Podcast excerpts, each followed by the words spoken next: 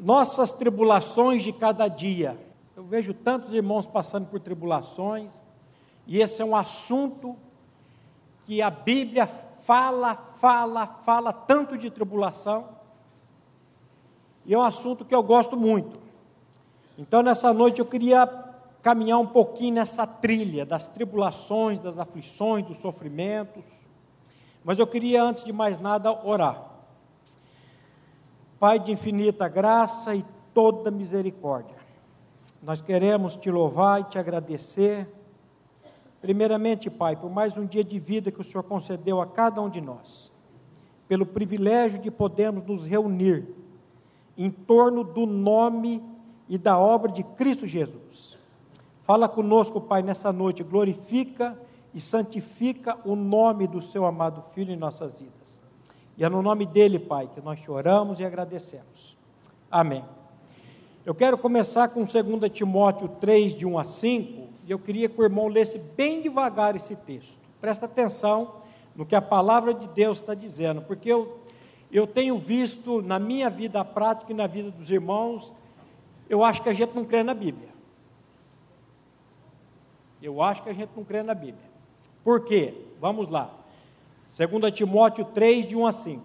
Sabe, porém, isto: nos últimos dias sobrevirão tempos difíceis, pois os homens serão egoístas, avarentos, jactanciosos, arrogantes, blasfemadores, desobedientes aos pais, ingratos, irreverentes, desafeiçoados, implacáveis, caluniadores, sem domínio de si, cruéis, inimigos do bem, traidores, atrevidos, enfatuados, mais amigos dos prazeres que amigos de Deus, tendo forma de piedade, negando-lhe, entretanto, o poder. Foge também destes. Sabe, porém, isto, que nos últimos dias sobrevirão tempos o quê? Tem uma versão que diz trabalhosos, eu creio que esses últimos dias aqui que a palavra de Deus está dizendo, são os últimos dias que antecedem a volta do Senhor. E a palavra de Deus está dizendo para você e para mim nessa noite, que quanto mais próxima estivesse a vinda do Senhor, mais problemas, mais dificuldades iriam acontecer. Esses tempos atrás eu fiz um estudo aqui com o título cristianismo Disney World. Você sabe o que é o cristianismo Disney World? É um cristianismo que as pessoas querem adentrar nele e querem só sombra e água fresca, não querem sofrimento. Quando Paulo foi resgatado e Jesus, como é que foi o nome do homem lá que foi, disse? Esqueci o nome do. Aqui a gente esquece tudo. E Jesus diz assim: esse Paulo vai ver o quanto importa padecer por causa do meu nome. Ananias, obrigado. Ananias não queria falar com esse tal de Saulo, não, esse tal de Paulo aí, essa pessoa. O cara era um perseguidor da igreja, era um assassino, era um cruel. E Jesus falou: Vai, porque esse aí é um vaso escolhido para mim, e esse cara vai ver o quanto importa padecer pelo meu nome. Ô pastor, eu quero um cristianismo, eu quero conhecer um Cristo, porque eu não tenho sofrimento, pelo contrário, eu quero mesmo é sombra e água fresca. Cuidado. O cristianismo bíblico é um cristianismo onde nós vamos ter problemas, tribulações, aflições, mas nós vamos ter bom ânimo. Eu falo que nós gostamos do Salmo 23, até o versículo 3. O Senhor é meu pastor, nada me faltará. Ele me faz deitar em pastos verdejantes, ele guia-me a águas tranquilas e ele refrigera minha alma. Eu sei que tem gente que está com frio aí, mas eu estou suando aqui, estou com calor. Quem que não quer isso? Mas tem o versículo 4.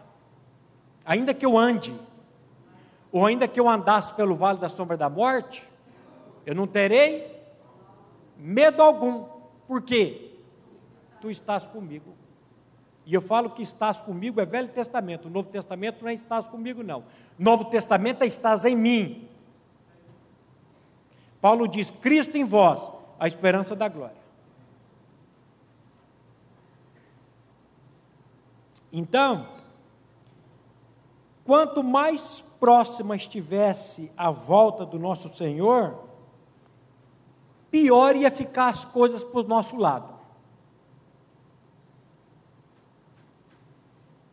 Pastor, não tem uma palavra mais light, não? Não tem. Nós queremos fugir daquilo que a palavra de Deus está cheia dizendo aqui. Cuidado com esse cristianismo triunfalista, sem dificuldades, sem problemas. Vem para a minha igreja e você vai ser feliz. Cuidado com isso.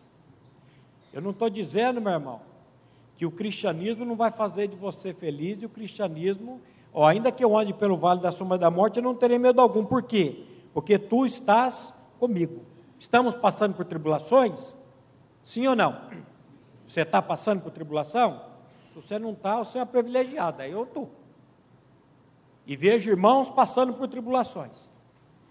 Agora, uma coisa que você tem que analisar é o seguinte: como que você e eu estamos saindo ou passando por essas tribulações? Resmungando, batendo o pé, murmurando, reclamando ou dando glória a Deus? E aqui que vai, aqui que você vai ver a diferença. Eu estou louvando a Deus ou eu estou reclamando? Sexta-feira eu fui visitar o pastor Glenn lá no Hospital Evangélico. Aliás, já tinha ido uma turma lá visitar.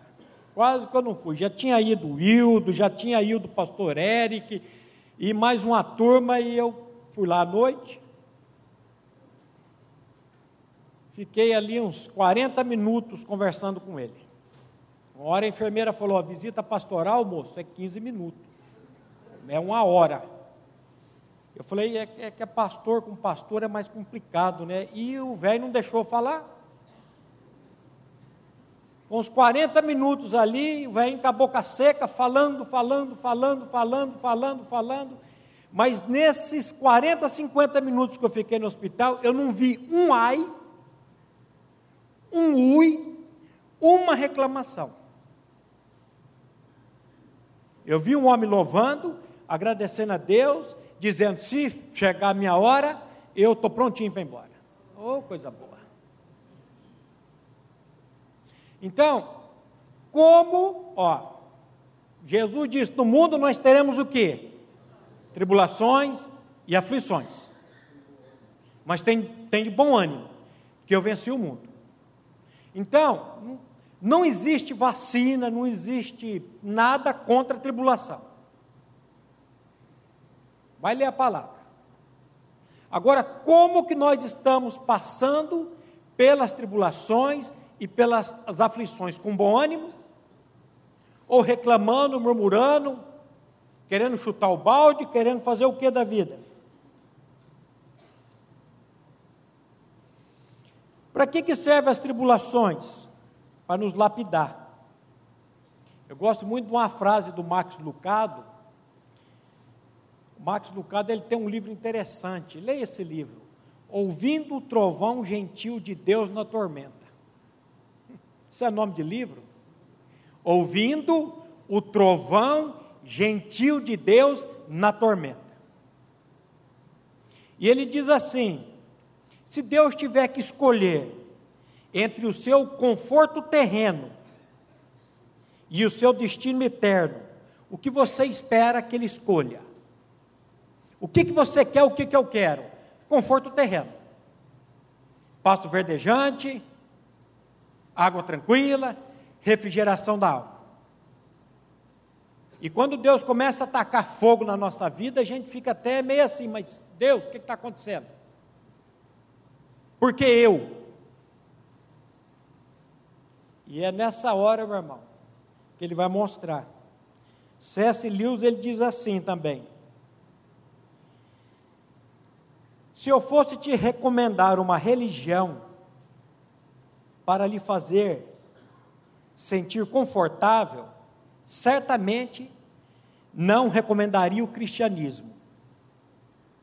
Se eu fosse te recomendar uma religião que você fosse ficar confortável, humanamente falando, humanamente falando, porque o cristão que tem a convicção da pessoa e obra de Cristo, o cristão que sabe que se ele fechar o olho aqui agora, ele sabe para onde ele vai, ah, meu irmão, ele está tranquilo. Ele não tem medo algum.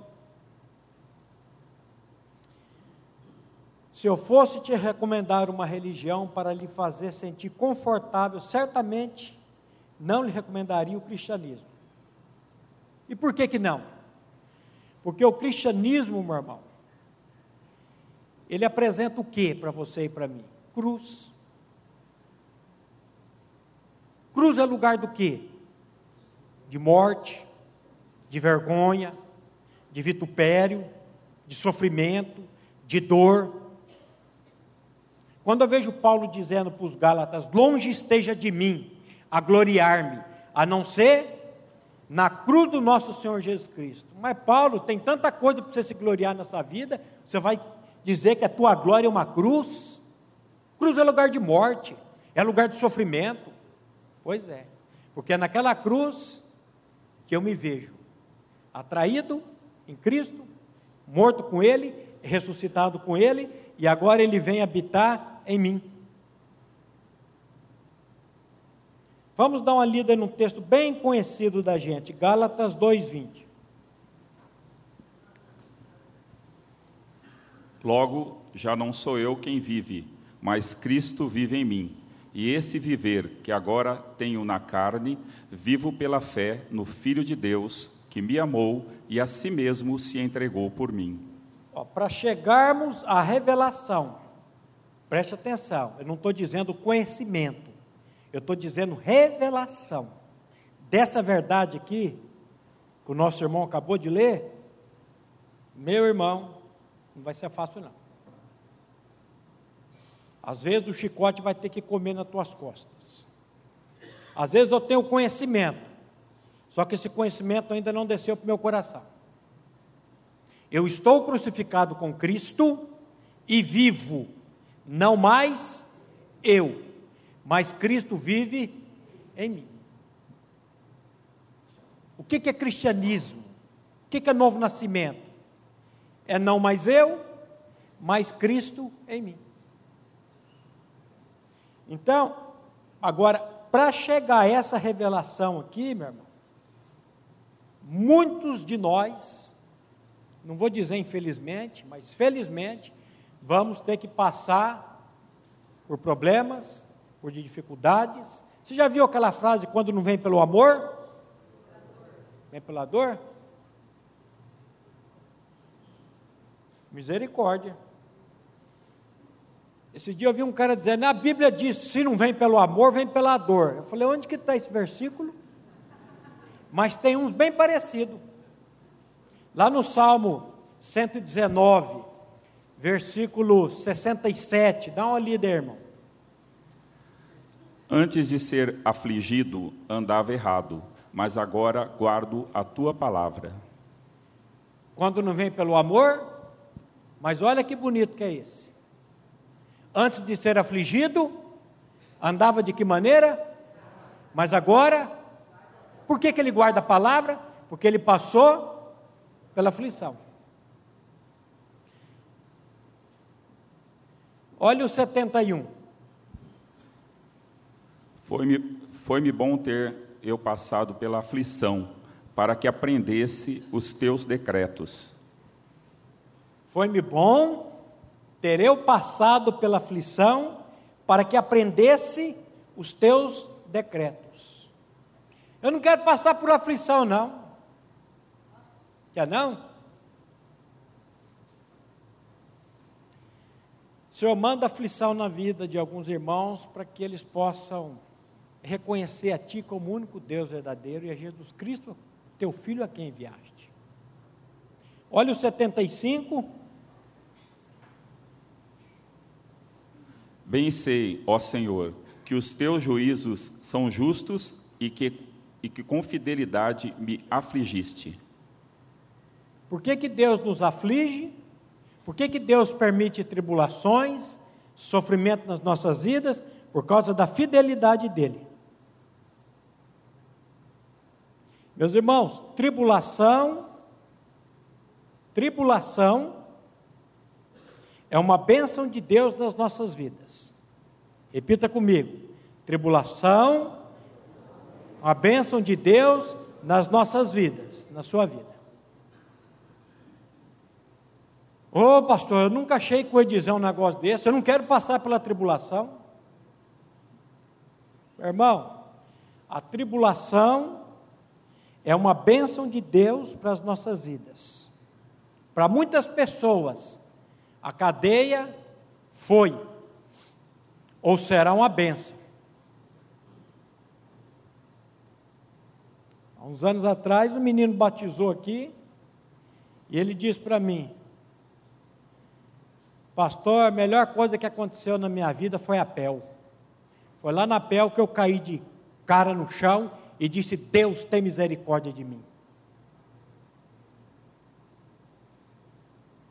Já vi gente dizer: o crack foi uma coisa boa na minha vida.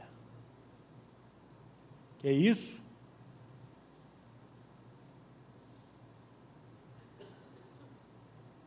De vez em quando eu falo umas coisas nas clínicas aí, de recuperação. E uma vez eu disse: Você já parou para pensar? Pensa comigo. Na soberania de Deus, que eu não entendo soberania de Deus. Se você quiser ler o capítulo 9 de Romanos e conseguir entender o que está escrito lá, você me explique que eu não entendo. Soberania de Deus você já parou para pensar que na soberania de Deus, Deus permitiu o crack, a maconha, a cocaína, o vício que você tem na tua vida, para você estar tá hoje aqui, duas horas da tarde, de uma quarta-feira, ouvindo a palavra de Deus? E você sair daqui livre das drogas e regenerado?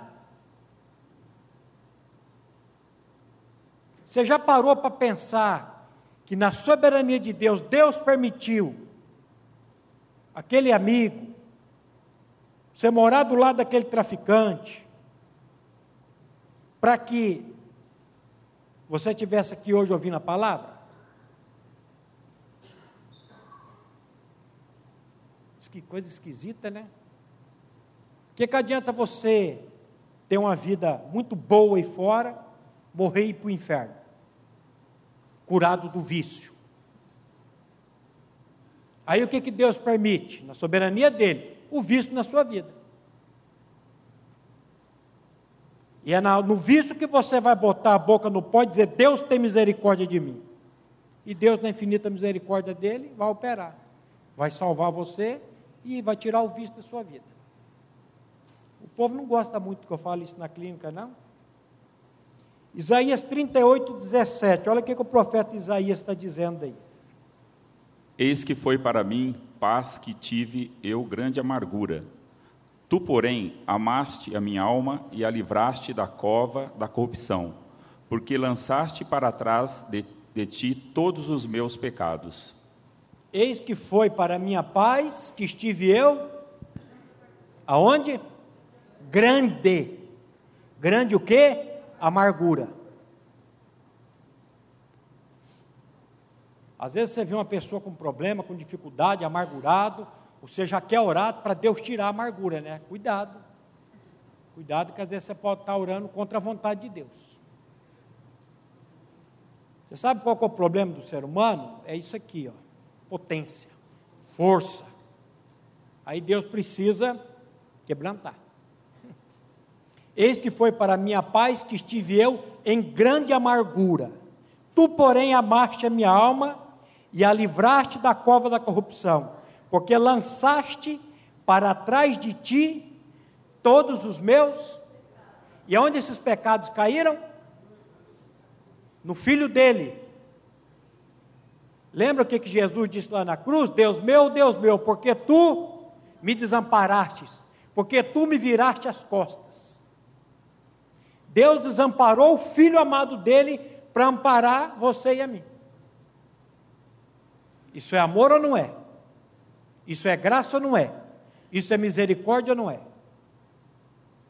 E às vezes, para você entender isso, meu irmão, Deus vai permitir que você ande pelo vale da sombra da morte.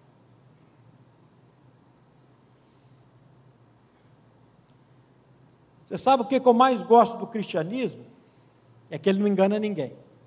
O que, que Jesus disse lá em João 16, 33? Estas coisas vos tenho dito para que tenhas paz em mim. No mundo passais por aflições, mas tende bom ânimo, eu venci o mundo. No mundo tereis tribulações, aflições, mas tende Bom ânimo, porque quem venceu o mundo foi ele. E ele em mim eu sou o quê? Não sou vencedor, não. Mais do que vencedor, por meio daquele que nos amou.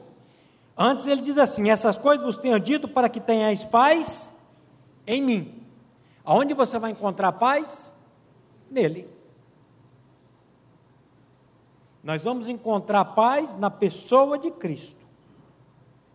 E João 14, 27, ele vai repetir a mesma coisa, usando outras palavras. Leia aí, meu irmão. Deixo-vos a paz, a minha paz vos dou. Não vou lá dou como a dá o mundo. Não se turbe o vosso coração, nem se atemorize. Deixo-vos a paz, a minha paz eu vos dou. Não vou lá dou como o mundo a dá. O mundo da paz? O mundo da paz? Dá. Eu estou vendo umas cabeças chacoalhando aí. O texto está dizendo: Deixe-vos a paz, a minha paz vos dou. Não vou lá dou como o mundo a dá. O mundo dá paz. Só que o mundo te dá paz aqui e tira ela logo aqui. Ou a paz do mundo é circunstancial. Estou com saúde, estou em paz. Estou com o bolso cheio de dinheiro, estou em paz. Estou casado com uma mulher bonita, estou em paz. Tenho filhas com saúde, estou em paz. Essa semana aqui no, no, no, no grupo de oração tem um pequeno remanescente que persiste. Oração é uma coisa complicada. O pequeno rebanho da oração que está vindo aqui. e dois irmãos. Um irmão daqui da nossa comunidade encontrou outro irmão daqui da nossa comunidade. Eu não vou dizer o nome deles, mas um senta aqui e o outro senta aqui. Nenhum dos dois está aqui hoje. Mas um dos irmãos encontrou esse outro irmão e falou: Rapaz, eu estou faz três anos andando pelo vale da sombra da morte da situação, ainda bem que a gente anota as coisas aqui. O vale da sombra da morte em meus negócios. Eu estou passando por problemas financeiros já faz três anos. Eu ando numa agitação, eu ando numa angústia, eu ando numa ansiedade, eu estou com problema para dormir. E aí o outro irmão falou: engraçado. Os negócios meu, da minha família, estão a vento em polpa. Está tudo bem, está bombando. E eu estou igual você, irmão. Angustiado, aflito. Onde que está o problema? Onde que está o problema do irmão que está angustiado? Na falta de dinheiro? Onde que está o problema do irmão que está com dinheiro? Onde que está o nosso problema, meus irmãos? Em nós mesmos. E não olhar para o autor e consumador da fé. E não depender de Deus. Nós tratamos aqui quarta-feira com eles, quando Jesus disse para Marta, para Maria, uma coisa é necessária. E Maria escolheu a boa parte, e essa não lhe será tirada. Qual foi a boa parte? Sentar-se, quedar-se aos pés do Senhor e ouvir os ensinamentos. Marta ficava, a Bíblia diz, de um lado para o outro. Essa expressão no grego é uma expressão muito interessante, é perispal. Essa palavra no grego é estar super ocupada, angustiada, e ela andava de um lado, andava para o outro e fazia, e para os irmãos filmar ali uma benção essa andação aqui, e aí ela chega para Jesus, o senhor não está vendo que eu estou fazendo tudo sozinha aí? Minha irmã está aí sentada? Ordena, pois, que ela venha me ajudar. Olha que petulância. Aí Jesus usa aquela frase, Marta, Marta, andas inquieta, te preocupa com muitas coisas, uma só é necessária. E Maria escolheu a boa parte, e essa não lhe será tirada. Será que eu vou ter paz quando eu tiver muito dinheiro no banco? Não. Será que eu vou ter paz? Aonde que está a paz? Deixo-vos a paz, a minha paz vos dou, não vou lá dou como o mundo dá. A paz está numa pessoa. Eu preciso aprender a depender dessa pessoa, que é Jesus Cristo, olhar para Ele, que é o autor e consumador da minha fé, e pedir que Ele, Senhor, cresça na minha vida. Dá-me o contentamento, Senhor. Você sabe qual que é a grande fonte de lucro? Qual que é a grande fonte de lucro sua hoje? Apartamentos, imóveis, aplicações. Você sabe qual que é a grande fonte de lucro da Bíblia? O contentamento. Eu sei que você e eu temos pedido muitas coisas para Deus. E quantos de nós temos pedido, Deus, dá-me o contentamento? Porque grande fonte de lucro é piedade com contentamento. Porque nada trouxemos desse mundo e coisa alguma podemos dele levar. Se você tiver para comer e para vestir, esteja, estejais contentes, alegres. Eu tenho, graças a, a Deus e essa comunidade, eu tenho o privilégio de fazer um trabalho no Toque de Amor toda semana. O Toque de Amor é uma entidade que tem aqui, a irmã Vera ajuda lá a coordenação, e toda semana eu vou ali, terça-feira, das 11 ao meio-dia, eu vou ali levar uma palavra.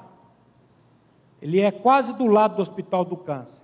Então ali são pacientes, ali também tem familiares, eles têm ali local para comer, para descansar, tem ali um bazar, roupas e uma série de coisas.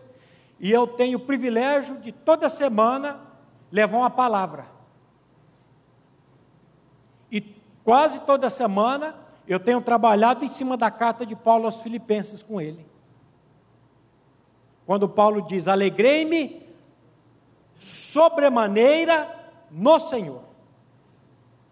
Onde Paulo diz: Alegrai-vos. Outra vez digo: alegrai-vos. Alegrai-vos sempre no Senhor. Onde que está a sua alegria, meu irmão? Onde que está a minha alegria? Na saúde? Saúde vai. Onde que está a sua alegria? No dinheiro? Também vai. A nossa alegria precisa estar numa pessoa. O que, que tenta roubar a alegria do cristão? Os quatro ladrões da alegria de Filipenses. Capítulo 1. Circunstâncias.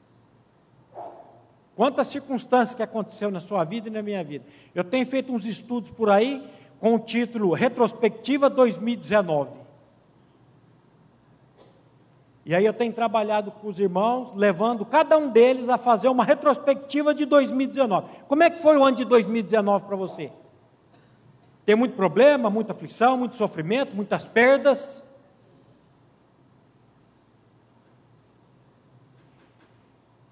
E aí eu falo, meu irmão, eu vou dar um motivo de alegria para você em 2020. Você está aqui hoje, vivo ouvindo a palavra. Vai pesquisar aí, eu tentei pesquisar, não achei. Quantas pessoas morreram na cidade de Londrina em 2019? Foi um aspar, porque aqui só em dezembro, o que eu fiz de velório aqui nessa igreja eu nunca vi. Teve até umas irmãs ali dizendo: vamos mudar de igreja, porque está morrendo muita gente. Aí eu já cheguei e falei: se eu fosse de outra igreja e eu soubesse que estava morrendo muito crente, eu ia vir para essa igreja para ir para a glória logo com meu pai. Aí elas, que isso, pastor? Estamos brincando. Também estou. Está com medo de morrer? Mas por que, que você está com medo de morrer?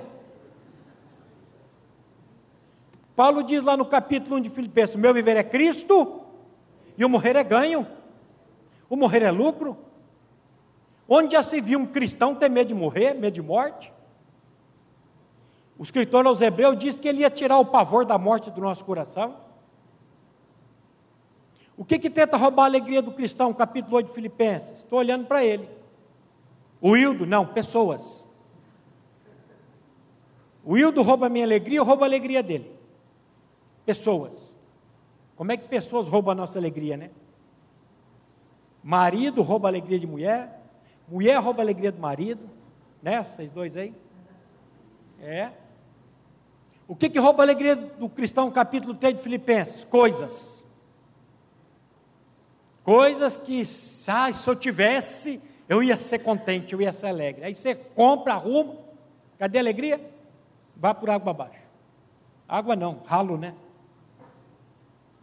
Coisas. O que, que rouba a alegria do capítulo 4 de Filipenses? Ansiedade, pré-ocupação. Como é que Paulo escreve essa carta? Qual o contexto de Paulo? Preso com decreto para ser morto por decapitação. Uma carta que aparece 19, 17, 18 vezes a palavra chara ou chaira, que no grego é alegria. O cara está preso, sabe que vai morrer, escreve uma carta que é de quatro capítulos que aparece 19 vezes a palavra alegria. Que é isso, Paulo? Minha alegria é o Senhor. E ele vai dizer: partir e estar com o Senhor é infinitamente melhor. Mas se ele me quiser vivo, para que eu possa testemunhar e falar do Evangelho para as pessoas, então que eu fique. Mas a minha vontade é de ir para a casa do Pai. Paulo não estava agarrado a esse mundo, não. Aonde que você está agarrado, aonde que eu estou agarrado. Então, Será que é no dinheiro, na, na dificuldade financeira, nas pessoas?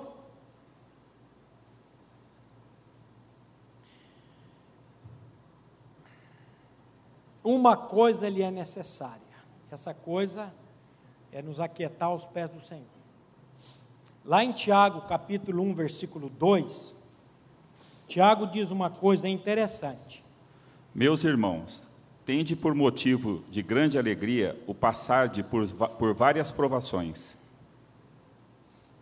Meus irmãos, tende por motivo de toda ou grande alegria o passar de por várias provações.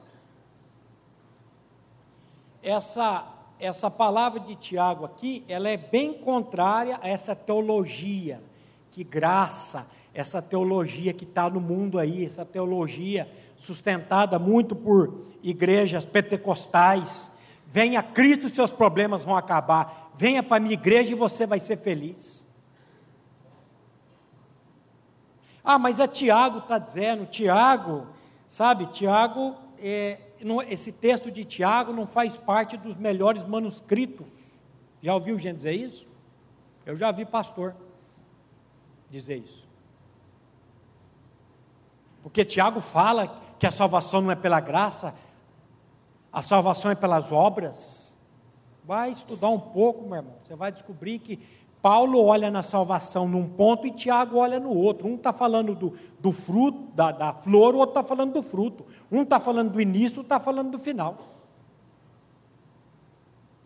Vamos arrancar Tiago da Bíblia, porque onde já se viu, tende por motivo de grande alegria o passagem por várias provações.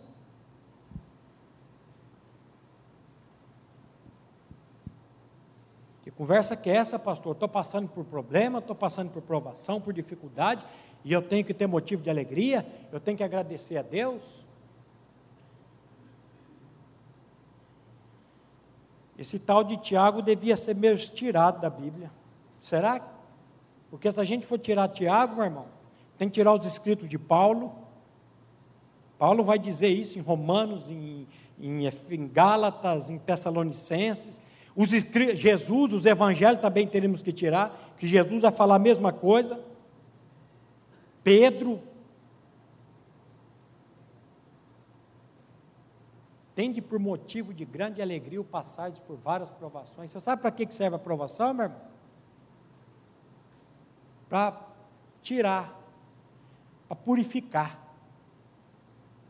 E quando que eu passo de ano? Quando que eu aquilo que a gente fazia no videogame, mudo, passo de fase. Como é que eu passo de fase na vida cristã? Quando você está passando pela tribulação e você está louvando a Deus e agradecendo. Quando você sai azedo, você sai murmurando, reclamando, você vai voltar lá para trás de novo. Porque Deus é prático. Deus é prático. Mas eu não tenho vontade, eu não tenho capacidade de agradecer. Quem disse que você tem capacidade e que eu tenho capacidade? O Senhor me capacita. A Bíblia diz que se do alto não lhe for dado, como é que você vai? Senhor, me dê da tua graça, da tua misericórdia, para que eu passe pelos problemas, pelas dificuldades, louvando e agradecendo o teu nome. O que que Tiago vai dizer no capítulo 1, versículos 6 e 7? Tiago não, Pedro. 1 Pedro 1, 6 e 7. Nisso exultais, embora no presente, por breve tempo, se necessário, sejais contristados por várias provações, para que, uma vez confirmado o valor da vossa fé, muito mais preciosa do que o ouro perecível, mesmo apurado por fogo, redunde em louvor, glória e honra na revelação de Jesus Cristo. Olha só, nisto ou nisso exultais, embora no presente, por breve tempo, se necessário, sejais contristados por várias. Essa expressão no grego aqui é várias mesmo. Várias o quê? Provações. Para que uma vez confirmada o valor da vossa fé, muito mais preciosa do que ouro perecível, mesmo apurado por fogo, redunde em louvor, glória e honra na revelação de Jesus Cristo. Como é que você e eu estamos passando pelas dificuldades? E nós estamos passando de que maneira? Azedos, reclamando, murmurando ou dando glória a Deus? Muitas passagens bíblicas nos ensinam que, para fazermos parte do reino de Deus, é necessário que passemos por muitas tribulações e lutas. Vai pesquisar isso na Bíblia.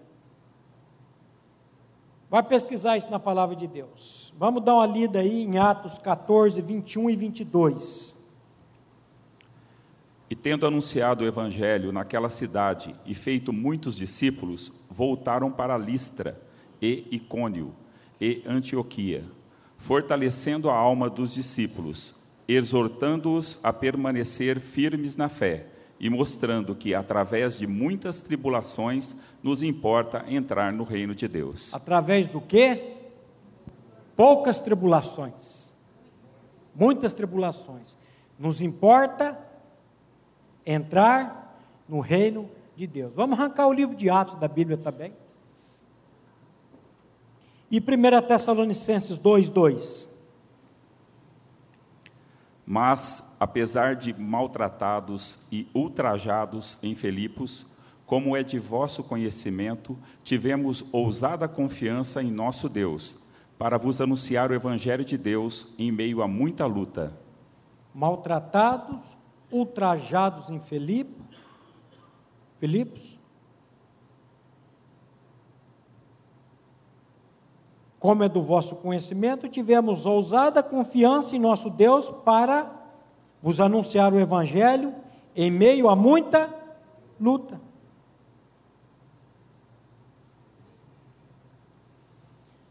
Meus queridos irmãos, nós devemos olhar para as tribulações com cuidado e a provisão de Deus. Porque a Bíblia diz que depois de passarmos por várias tribulações, Ele ia nos levar para um lugar espaçoso. Você lembra do Salmo 66, versículo 10 a 12? Olha que texto interessante. Pois tu, ó Deus, nos provaste, acrisolaste-nos como se acrisola a prata. Tu nos deixaste cair na armadilha, oprimiste as nossas costas. Fizeste que os homens cavalgassem sobre a nossa cabeça. Passamos pelo fogo e pela água, porém, afinal, nos trouxeste para um lugar espaçoso. Quem quer isso na vida? Mas ele permitiu tudo aquilo para nos levar para onde? E esse lugar espaçoso, às vezes vai ser aqui, e às vezes vai ser lá. Paulo sofreu, sofreu, sofreu, e morreu por decapitação. E foi para onde? Para a glória, para o lugar espaçoso. Pastor Glênio disse há uns anos atrás aqui num estudo: o mesmo sol que amolece a cera, endurece o barro que, que ele quis dizer com isso? A mesma tribulação na vida de um irmão ia deixar ele duro, bravo com Deus, e a mesma tribulação na vida de outro irmão ia deixar ele dando glória a Deus e agradecendo a Deus. Hum? O irmão me mandou um áudio hoje de um amigo ateu. Nós oramos pelo nome dele aqui, é Joel. Perdeu o filho essa semana de 13 anos numa leucemia. E ele mandou um áudio tão pesado. Cadê esse teu Deus onipotente? Cadê esse seu Deus todo-poderoso? Que deixa meu filho de 13 anos morrer? E aí ele conta a história da morte do filho, é triste o áudio. E o mais triste é a revolta no coração contra Deus. E eu falei: esse cara vai ficar nas minhas orações agora, para Deus quebrantar o coração dele.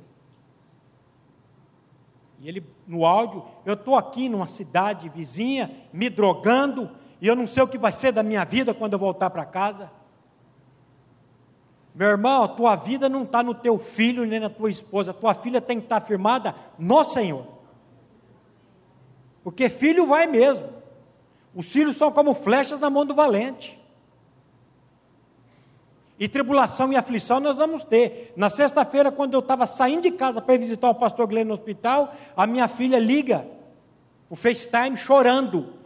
Ela tem problema de pedra de rim, a gente achava que já tinha expelido das pedras, e ela ligando, chorando, suando, com dor, e a minha esposa ali, ela tinha levado toda a medicação e falando, e falei, meu Deus, no mundo nós vamos sofrer, os nossos filhos vão sofrer.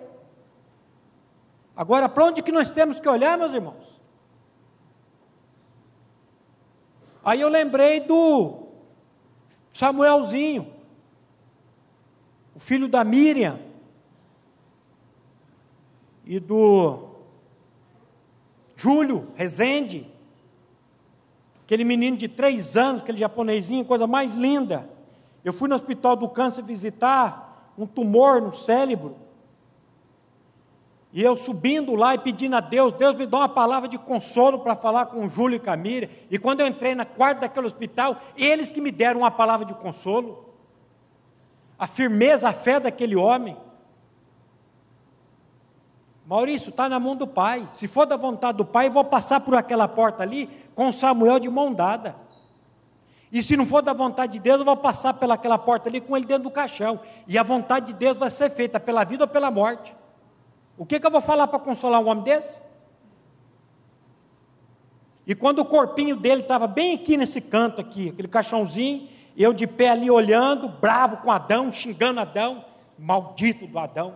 Só que se eu tivesse lá, eu tinha feito a mesma coisa que Adão. Olha o que você fez, Adão, uma criança dessa aqui, sofrendo. E o Júlio entra por aquela porta ali, tomando um café com um sorriso no rosto. E vira para mim e fala: o pai quis levar. Agora eu tenho um filho lá na glória e daqui a pouco eu vou me encontrar com ele. Ó, o mesmo sol que amolece a cera, endurece o barro. A provação na vida de um leva ele a blasfemar contra Deus, brigar contra Deus. Cadê o teu Deus onipotente? Cadê o seu Deus todo-poderoso que permite que o meu filho seja morto? E parece que Deus. Isso é, a morte é consequência do pecado. Deus não tem prazer na morte de ninguém, a Bíblia fala, e muito menos na morte do ímpio. Vai ler isso na Bíblia. Mas é fácil a gente acusar o Deus. E aí você vê a diferença. Um homem com fé e outro sem fé. E fé, meu irmão, a fé que tu tens, tenha para ti mesmo diante de Deus. Fé é um dom de Deus. Senhor, dá-me fé por misericórdia. Espírito Santo, enche o meu coração de fé. Aí o Espírito vai levar você para a Bíblia. Porque a fé vem de que maneira?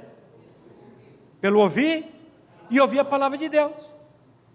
Hoje eu saio daqui com um pouco mais de fé, esse tanto de versículo que o irmão leu e que eu citei aqui. E hoje cada um de vocês aqui sai com um pouco mais de fé. Agora nós precisamos nos alimentar da palavra diariamente. Não é no domingo aqui não. Aqui é muito bom. Estar tá com os irmãos é uma bênção. Mas e durante a semana? Ah, os corre aí não dá, irmão. É por aí.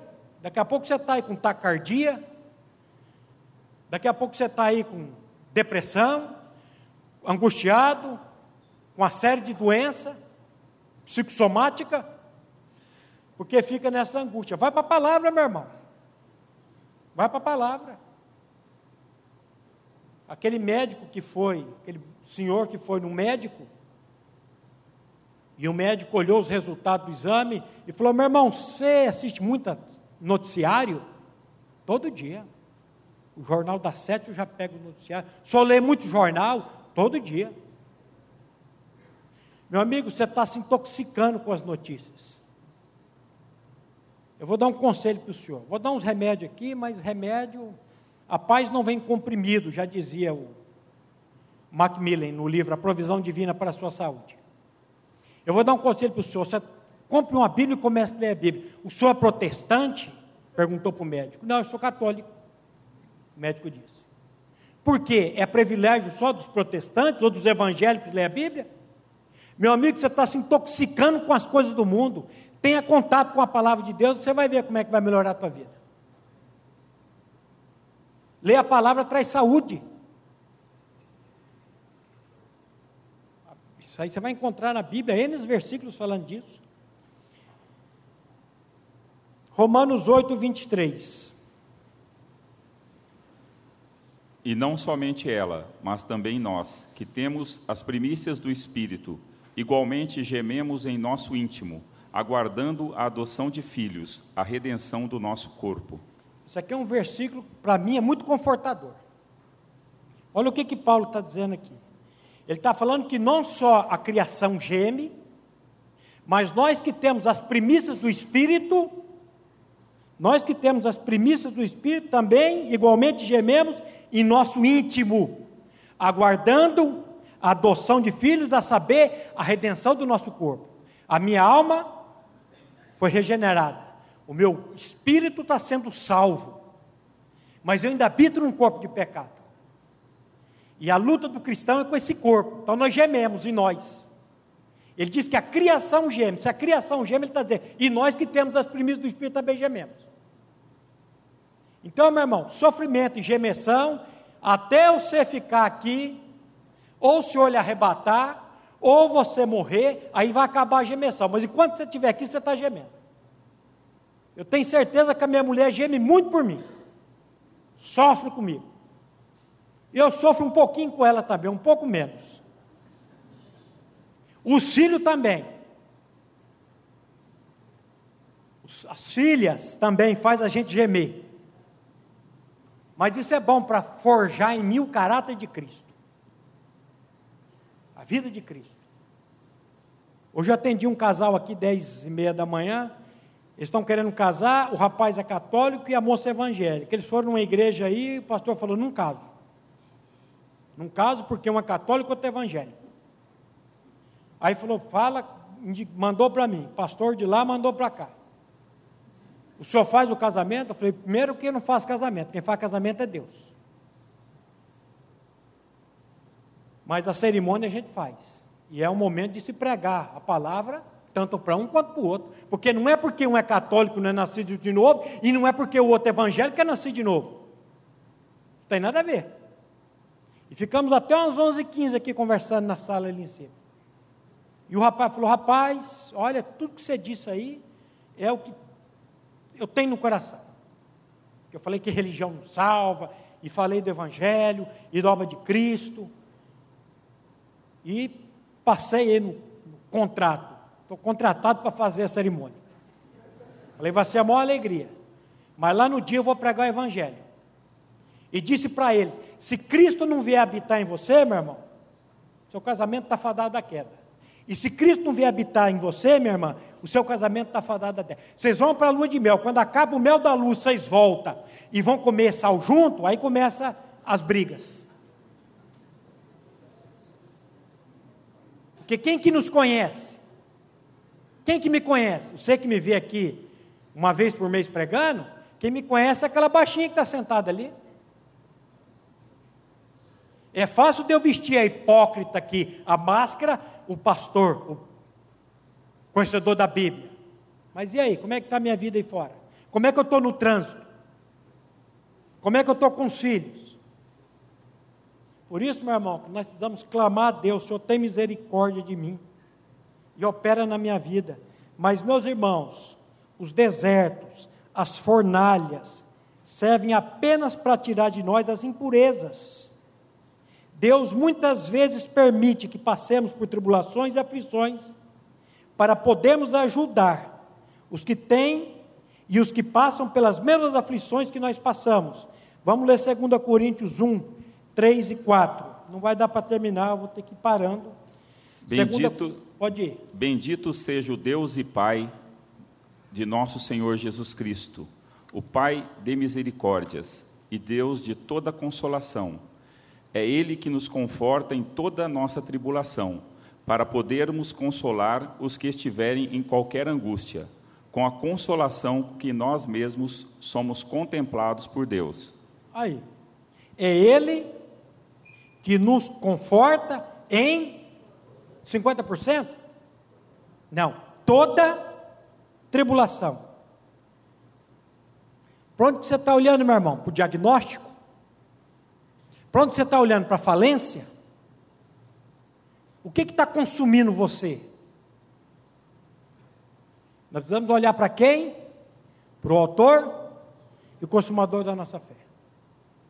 Eu sempre falo, se Davi tivesse olhado para o tamanho do gigante, 2,89 metros pela medida dos côvados.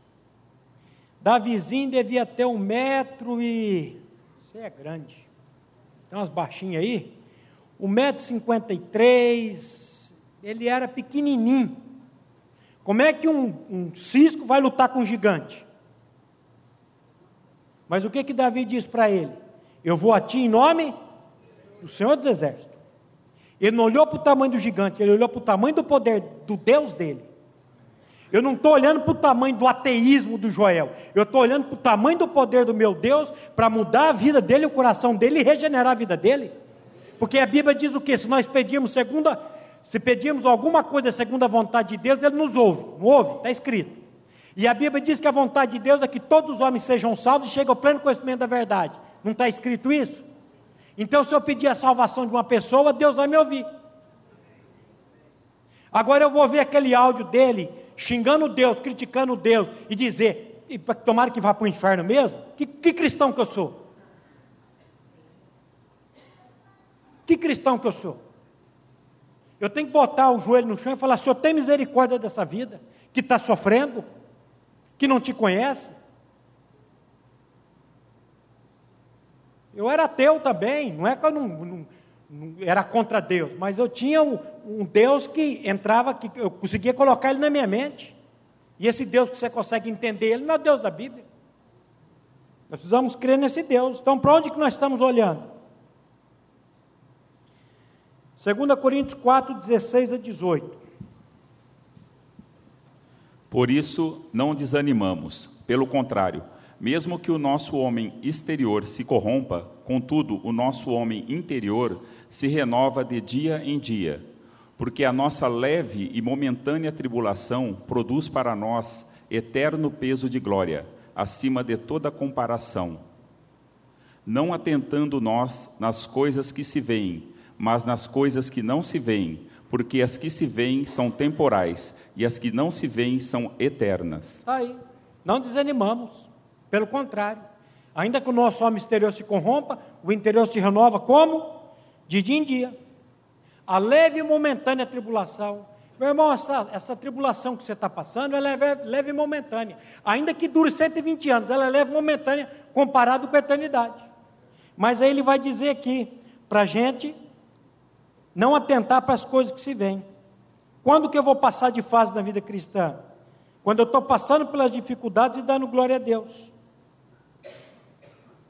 Aí Paulo vai dizer assim: porque para mim eu tenho por certo que os sofrimentos do tempo presente não podem ser comparados com a glória a ser revelada. O sofrimento do tempo aqui agora, do tempo presente, não pode ser comparado com a glória. Se você colocar todo o sofrimento seu numa balança e colocar a glória que te espera, hum, esse sofrimento, sabe quanto vai pesar? Menos que uma pena. Vamos tirar os olhos, meu irmão, do sofrimento e das coisas, vamos olhar para o nosso Deus e depender desse Deus? Volva os seus olhos à pessoa de Cristo.